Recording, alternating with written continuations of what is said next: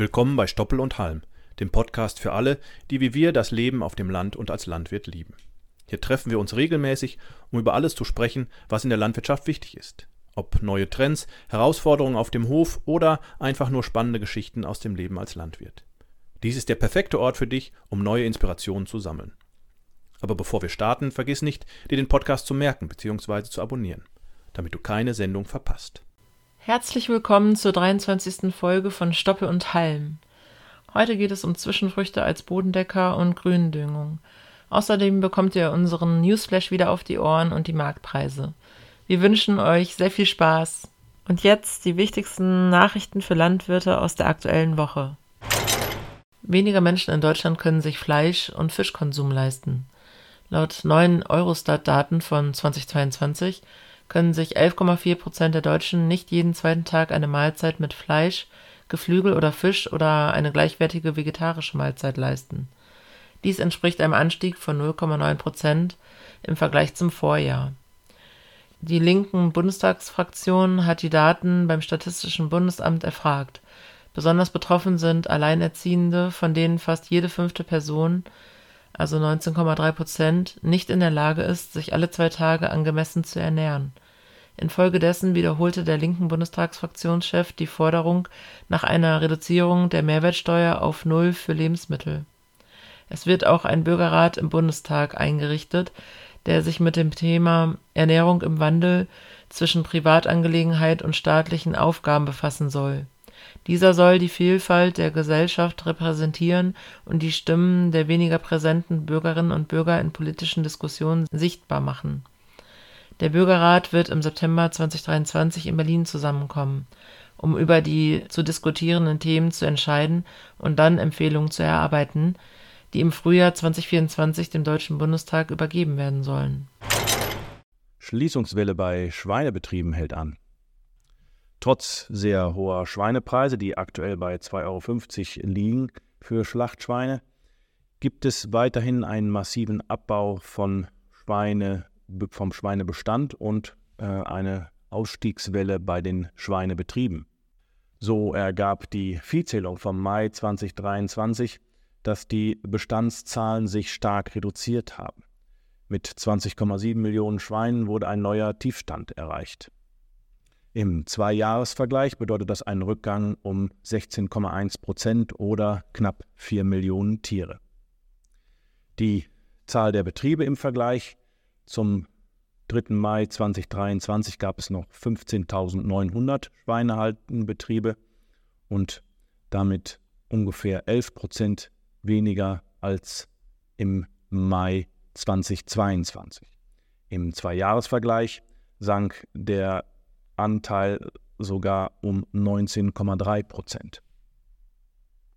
Im Zehnjahresvergleich gibt sich folgendes Bild. Die Zahl der Schweine sank gegenüber 2013 um 25 Prozent oder 7 Millionen Tiere, während die Zahl der Betriebe sogar um 43,4 Prozent, das sind ungefähr 12.200 Betriebe, abnahm.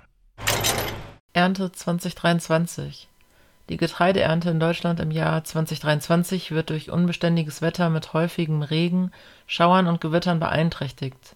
Dies führt zu Zwangspausen bei der Ernte, da die Feuchtigkeit die Arbeit der Landwirte behindert. Die Erträge und Qualitäten der Getreidekulturen sind bundesweit in Gefahr. Landwirte berichten in den sozialen Medien über die Geduldsprobe, die sie aufgrund der anhaltenden Regenfälle durchmachen müssen in verschiedenen Regionen Deutschlands führt der Regen zu Unterbrechungen der Erntearbeiten. Landwirte müssen die Getreidekulturen so schnell wie möglich vom Feld bekommen, da bei wiederholter Feuchtigkeit schlechtere Qualitäten drohen und finanzielle Einbußen entstehen können. Die Erträge und Qualitäten schwanken stark je nach Region und Kulturart. Die Einhaltung der bedarfsgerechten Versorgung mit Stickstoff durch die Düngeverordnung stellt zusätzlich eine Herausforderung dar. Insgesamt zeigt sich dass die Erntesituation in Deutschland 2023 durch das unbeständige Wetter schwierig ist und die Erträge und Qualitäten der Getreidekulturen beeinträchtigt werden.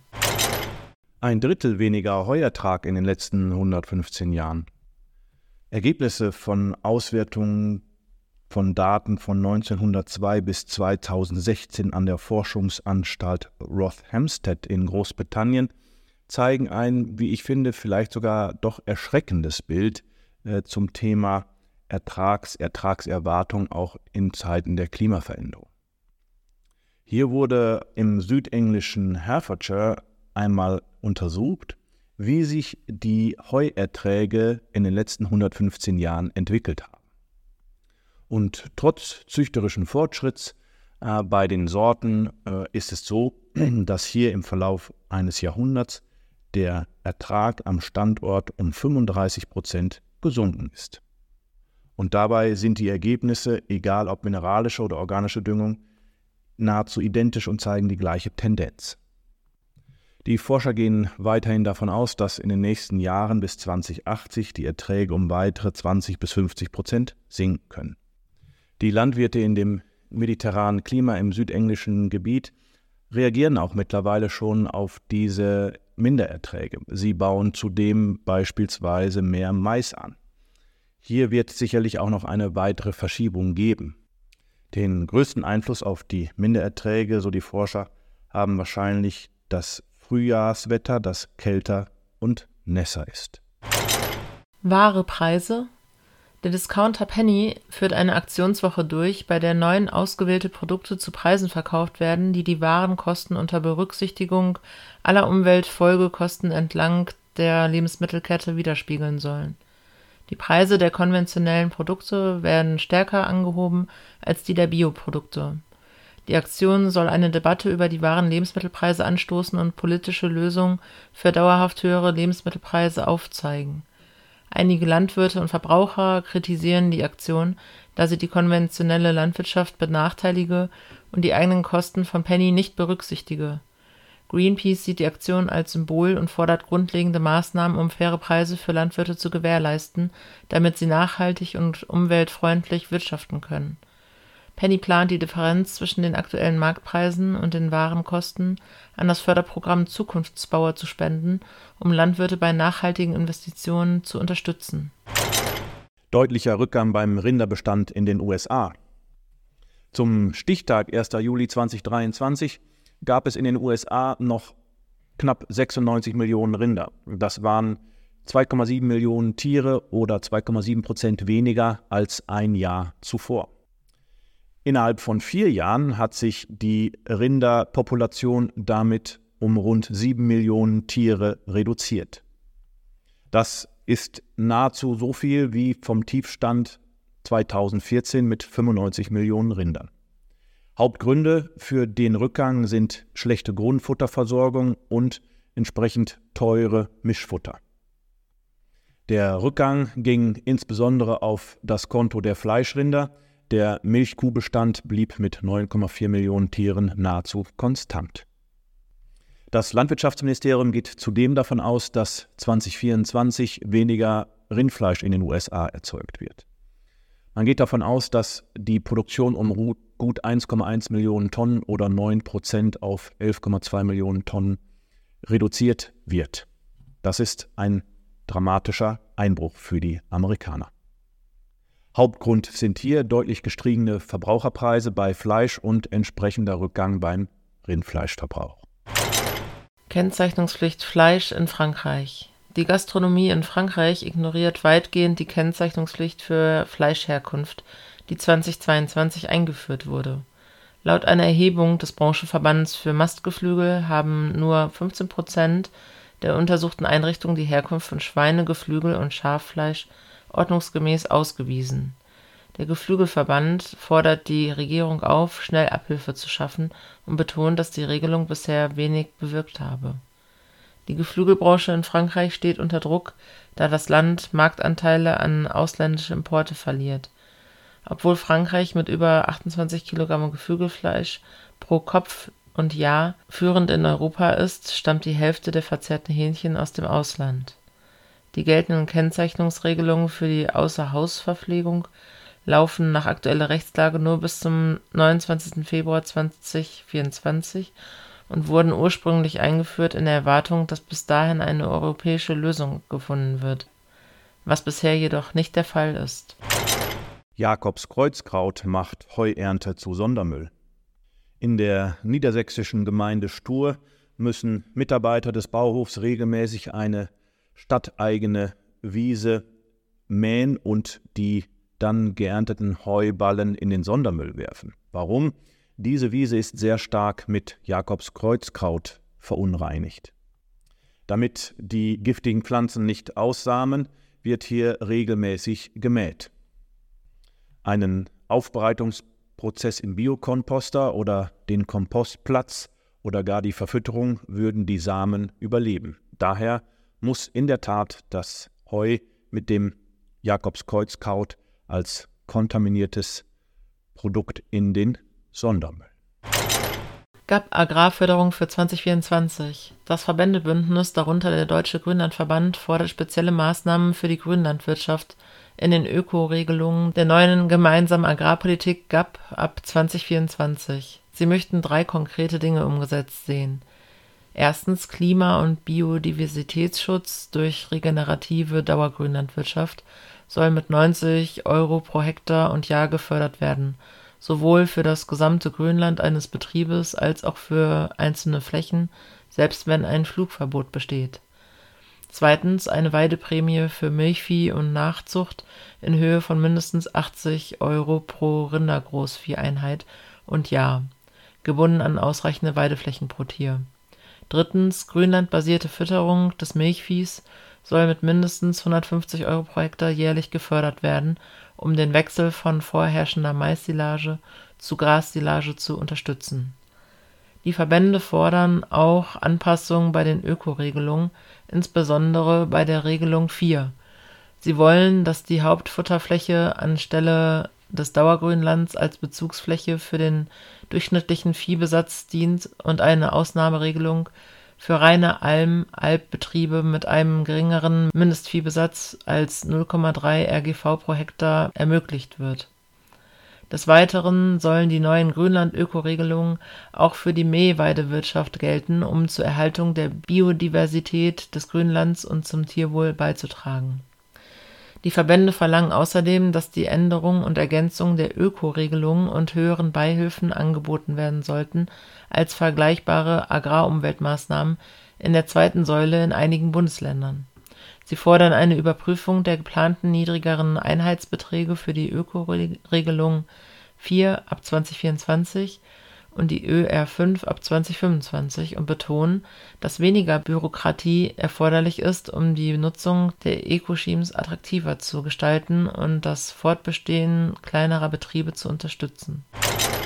Eigentlich ausgerotteter Schädling bedroht Kartoffelernte in Großbritannien. Eigentlich galt er seit 1977 als ausgerottet, aber aktuell bringt der Kartoffelkäfer die Landwirte im Vereinigten Königreich ins Schwitzen. Am 11. Juli wurde in einem Feld in Kent Kartoffelkäferlarven gefunden.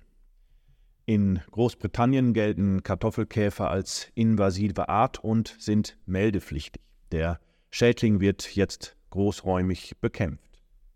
Mit diesen Maßnahmen möchte man in Großbritannien die Ausbreitung des Kartoffelkäfers verhindern. Milchmarkt 2023 Das Milchaufkommen ist im ersten Halbjahr 2023 im Vergleich zum Vorjahr deutlich gestiegen, aber der Preisanstieg blieb gedämpft. Die gesamtwirtschaftlichen Bedingungen wie der Ukraine-Krieg, die verhaltene Weltwirtschaft und hohe Inflation haben den Markt beeinflusst. Die Preise für Milchprodukte lagen im ersten Halbjahr 2023 deutlich unter dem Vorjahresniveau, teilweise sogar halbiert. Im zweiten Quartal zeigte sich eine leichte Erholung, aber der Preisanstieg erhielt einen Dämpfer zu Beginn der zweiten Jahreshälfte. Die Nachfrage ist schwach und die Märkte sind instabil. Die Erzeugerpreise werden voraussichtlich zeitverzögert die Produktmarktentwicklung widerspiegeln. Die Milchproduktion könnte schneller als in den Vorjahren abnehmen, wenn die Nachfrage nicht ansteigt. Die AMI schätzt für konventionell erzeugte Kuhmilch nach dem amtlichen Standard für 2023 einen Jahresschnitt zwischen 43 und 46 Cent pro Kilogramm, was im langfristigen Vergleich überdurchschnittlich wäre. Profifußballclub stellt auf Biostadionwurst um. Als erster Verein in den Bundesligen wird der FC St. Pauli am Millantor seine Stadionwürstchen auf Bio umstellen. Das gilt sowohl für die vegane als auch für die Fleischversion der Wurst. Ziel ist, dass die Zutaten für die Würste aus regionaler artgerechter Tierhaltung mit deutlich besseren Haltungsbedingungen kommen. Hier ist Haltungsstufe 4 Premium angedacht. Der Preis der Wurst soll bei 4,40 Euro liegen. Zum Vergleich, beim BVB kostet die Stadionwurst aktuell 3,50 Euro. Insgesamt verkauft der FC St. Pauli pro Heimspieltag ca. 10.000 Würstchen. E-Bike von Trecker über den Haufen gefahren. Im Landkreis Würzburg kam es zu einem Verkehrsunfall zwischen einer E-Bike-Fahrerin und einem Traktor mit Anhänger. Die Radfahrerin und ihr Mitfahrer standen am Straßenrand, als der 13-jährige Treckerfahrer sie beim Abbiegen übersah. Er benötigte aufgrund der Fahrzeugbreite auch den Grünstreifen und überfuhr das E-Bike der Frau, die leicht verletzt wurde. Das Fahrrad erlitt einen Schaden von etwa 3000 Euro. Der Treckerfahrer hatte keinen Führerschein und beging nach dem Unfall Fahrerflucht.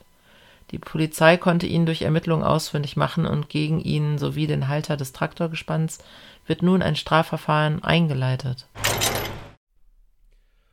Heute geht es bei uns im Hauptthema im Podcast um Zwischenfrüchte, genauer gesagt um Gründüngungs- und bodenbedeckende Zwischenfrüchte. Das diskutiere ich einmal mit unserem Kollegen Gerd Häuser. Hallo Gerd. Hallo Ansgar.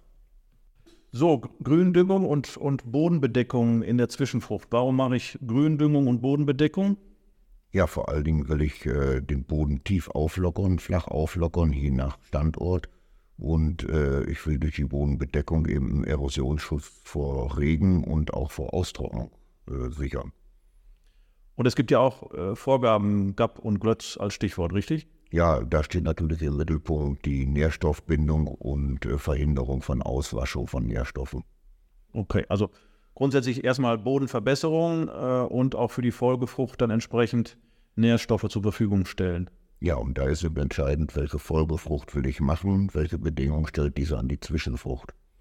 Okay, ähm, wenn wir uns mal anschauen, äh, was wir an Zwischenfrüchten bei uns im Sortiment haben, fällt mir zuerst die Chlorophy Go Fast äh, ein. Das ist eine Mischung aus Senf, Facelia und Klee. Ja, Senf, Facelia und Klee als äh, Sommerzwischenfrucht. Hier haben wir den Alexandriner-Klee, nicht winterhart drin, wie dann auch äh, im Winter abfriert und somit im Frühjahr eigentlich nur noch eine äh, vertrocknete Pflanzen Masse auf dem Feld liegen hat, die als Humus eingearbeitet wird. Und Go Fast deswegen, weil es einfach sehr, sehr schnell äh, den Boden bedeckt und aufgeht. Genau, hier ist das Ziel, im Sommer nach der Getreideernte relativ schnell die Fläche äh, zu bedecken und äh, vor Erosion und Austrocknung zu schützen. Okay. Aussaatmenge hier, wenn ich das richtig sehe, ähm, 8 äh, Kilo pro Hektar, so ab Juli bis Oktober. Heißt, ich habe irgendwie einen Hektar äh, Invest für das Saatgut von runden 58 Euro.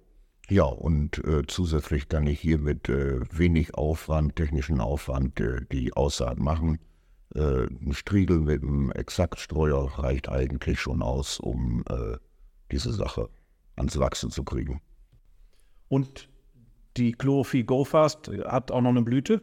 Ja, sieht sogar sehr schön aus. lila, gelb und weiße Blüten, die sich dort zeigen werden. Okay.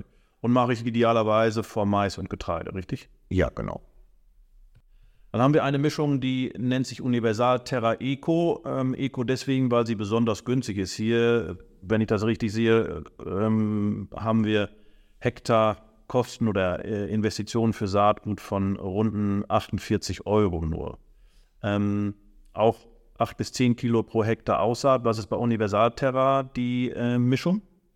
Äh, Universal Terra besteht aus Facelia und Ramtelkraut, beides äh, recht flach, aber intensiv wurzelnde Kulturen.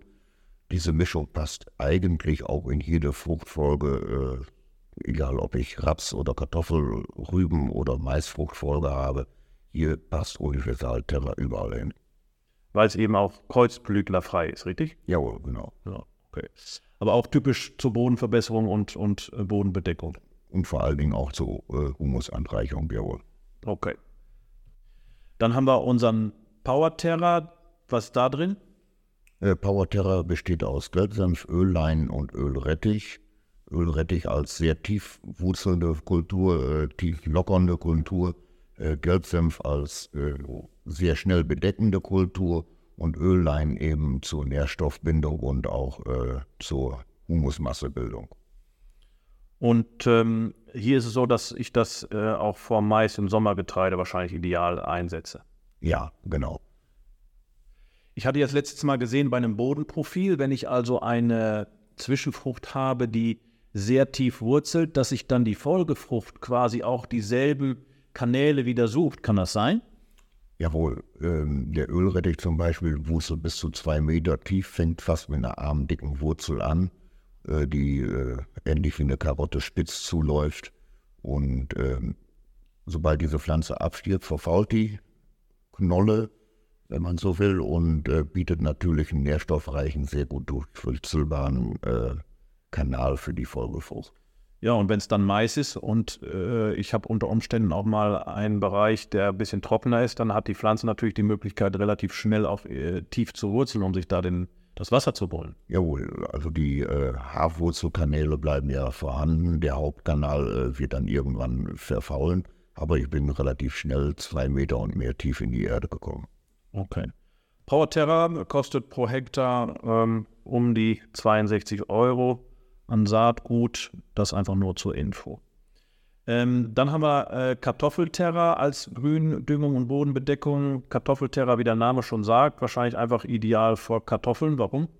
Ja, genau. Ist gezielt vor Kartoffel äh, zu setzen. Der hat auch den Ölrettich als Tiefwurzelnden, die hat den Rauhafer als äh, viel humusbringende äh, Pflanzenmasse und die hat die Wicke eben zur Stickstoffsammlung und Kartoffeln mögen auch ganz gerne Stickstoff, den wir bei Kartoffeln ja nicht über Mist reinfahren dürfen. Und hier sind wir auch so, dass, dass äh, die äh, Nematoden resistent sind, beziehungsweise da kein Problem mit haben, deswegen entsprechend auch für Kartoffeln gut geeignet. Ja, da ist eben darauf geachtet worden, dass der Ölrettich entsprechend nematodenresistent ist. Ja, okay. Hier ähm, liegen wir bei, ähm, einem Aus, bei einer Aussaatmenge von 45 Kilo pro Hektar und äh, einem Invest von ungefähr 178 Euro pro Hektar für das Saatgut. Dann zum guten Schluss, aber das äh, ist auch was, was ähm, interessanterweise, wie ich finde, sich auch äh, insbesondere recht gut verkauft, wie ich das in letzter Zeit so mitbekommen habe, unsere Blühmischung. Ja, die Blühmischung äh, Flower Terra besteht aus 31 äh, Komponenten und äh, ist natürlich auch was fürs Auge. Nicht nur im Herz, sondern diese Blühmischung hat den Vorteil, dass sie mehrjährig ist. Äh, sie überwintert und äh, läuft auch im Frühjahr neu wieder aus. Somit kriege ich auch bei äh, ganzjähriger Stilllegung äh, mit einer Aussaat äh, die ist halt auch abgedeckt. Okay. Ähm, und ähm, ist dann insbesondere natürlich auch ein Magnet für, für entsprechend viele Insekten.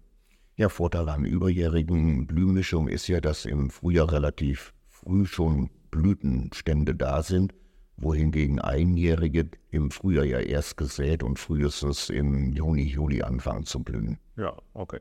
Also mehrjährig heißt, die ist nicht nur überjährig, sondern die kann auch zwei, drei Jahre stehen. Jawohl, ja. Okay. Perfekt. Ja, dann erstmal vielen lieben Dank äh, für die kleine Übersicht oder die Einsicht auch in die Zwischenfrüchte, die insbesondere zur Gründüngung und für die Bodenbedeckung äh, genutzt werden können. Ähm, bei Fragen könnt ihr natürlich äh, Gerd und die Kollegen immer anrufen. Telefonnummer steht auf der Webseite www.holtmann-saaten.de. Da gibt es auch einen Shop, wo ihr euch die entsprechenden Produkte einmal ansehen und bestellen könnt. Danke, Gerd. Ja, danke dir auch, Alsa. So, kommen wir zum Markttelegramm für die Kalenderwoche 41. Schauen wir uns zuerst die Ferkelpreise an. Die sind nach wie vor unverändert seit einigen Wochen. Auch zur letzten Woche sehen wir keine Preisveränderung. VEZG 25 Kilo, 93 Euro. Und die AOF-Notierung liegt für 25 Kilo bei 95 Euro. Die Ferkelpreisnotierung Nordwest liegt bei 93 Euro. Ein ähnliches Bild sehen wir bei den Schweinepreisen hier. Die Schlachtschweine 2,50 Euro laut VIZG. Das ist keine Veränderung zur Vorwoche. Äh, bei der ISN sieht es so aus, dass hier der Preis bei 2,56 Euro liegt. Das ist eine leichte Veränderung von minus 5 Cent zur Vorwoche. Großviehpreise, Jungbullen, R3 Fleckvieh laut VIZG bei 4,44 Euro und R3 Schwarzbund bei 4,39 Euro. Schlachtkühe 330 Kilo R3 bei 3,95 Euro. Auch das ist eine unveränderte Situation zur Vorwoche. Wir sehen, dass die Preise eben fest sind, das heißt stillstehen, ähm, aber die Talsohle scheint erreicht. Die Nachfrage bei den Schlachtern steigt langsam. Ähm, schauen wir mal, wie sich es in den nächsten Wochen entwickelt. Bei der Milch liegt, sieht es so aus, dass das Milchaufkommen unter dem des Vorjahres ist. Äh, hier ist eine Differenz von äh, zweieinhalb Prozent zu sehen. Das ist schon relativ viel. Bei den Milchprodukten Deutsche Markenbutter abgepackt 250 Gramm liegt zwischen 4,80 Euro und 4,96 Euro pro Kilo. Das ist keine Veränderung zur Vorwoche.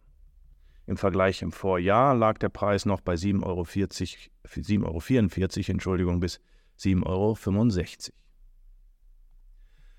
Beim Getreide sieht es so aus, dass die Niederschläge die Ernte verzögern. Ich schaue mal gerade raus hier aus dem Büro in Münster. Äh, sieht es so aus, dass äh, es heute Morgen am Donnerstag wirklich Bindfäden regnet. Äh, auch hier ist wohl keine Besserung in Sicht.